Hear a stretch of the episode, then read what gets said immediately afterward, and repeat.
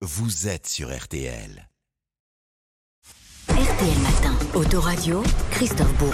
Il arrive, il arrive, toute l'actualité automobile le dimanche matin. Autoradio, c'est Christophe Bourreau en mode tranquille. Bonjour à vous. Bonjour, voilà, je suis en régime très très cool. hein. Limite 3 fainéants. Vous savez, depuis mon aller-retour Paris-Le Mans, 400 km, sans les pieds, sans les mains, en voiture autonome.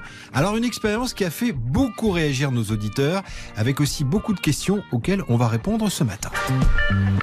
Christophe, on vous a donc suivi vos exploits voiture autonome cette semaine. Paris-Le Mans, aller-retour, sans toucher le volant, sans toucher les pédales, à bord d'une Peugeot 3008. On se remet ça dans les oreilles. Déjà 75 km de parcouru, le tout les bras croisés, sans accélérer, freiner, tourner une seule fois le volant, passer des vitesses. C'est impressionnant, surtout qu'il y a un brouillard à couper au couteau. C'est quand même assez bluffant. Vous voyez le, le- le volant qui bouge dans toutes les directions cette voiture autonome, comme s'il y avait un fantôme qui conduisait la voiture. À chaque fois qu'il y a un plan foireux, on s'adresse à lui, le malheureux. Et maintenant, il est à bout. Bourreau.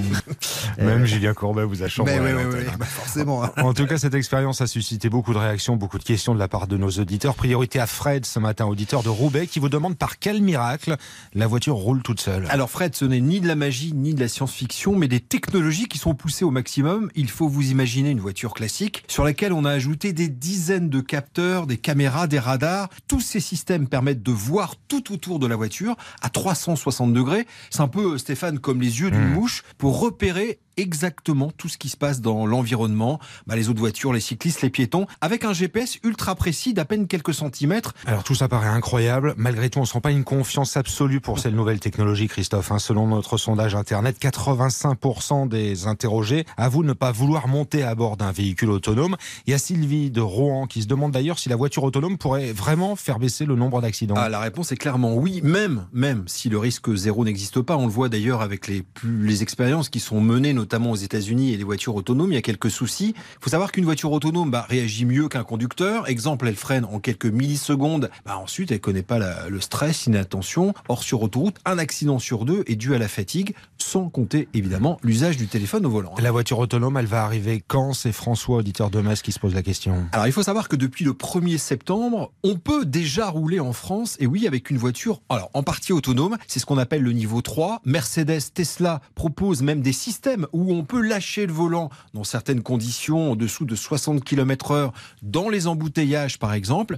Ensuite, pour une voiture plus autonome, de niveau 4, comme notre Peugeot 3008 que j'ai testé, là c'est pour 2024, donc c'est déjà demain. hein. Et quid de la voiture 100% autonome en ville cette fois? Question d'Élise à Lille. Alors là, on n'est absolument pas prêt. Euh, les plus optimistes parlent de 2030, mais ce sera certainement plus tard.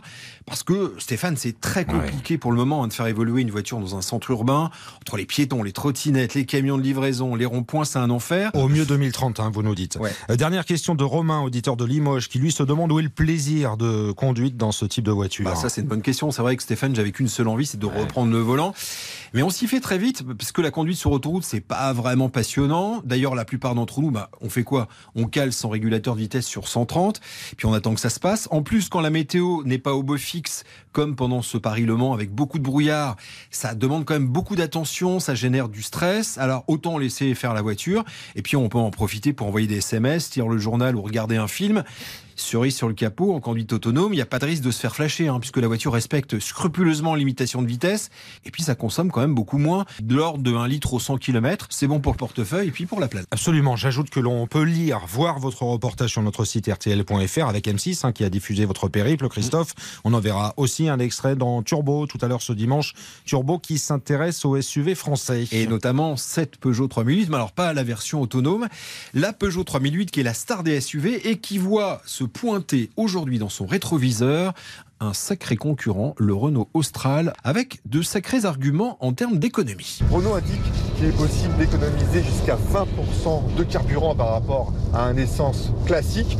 On se retrouve ainsi avec des consommations relativement équivalentes à celles des blocs diesel. Voilà, duel de SUV, c'est à suivre avec les images 11h20 tout à l'heure. Turbo M6 présenté par euh, Dominique Chapat. Et notre chronique qu'on a euh, réalisée sans les pieds, sans les mains. ce Ouais. matin. Vous êtes trop fort. Toujours dans les bons coups, ce Christophe Bourreau. À chaque fois qu'il y a un plan foireux, on s'adresse à lui, le malheureux. Et maintenant, il est à bout. Bourreau. Allez, bonne journée quand même, Christophe Bourreau.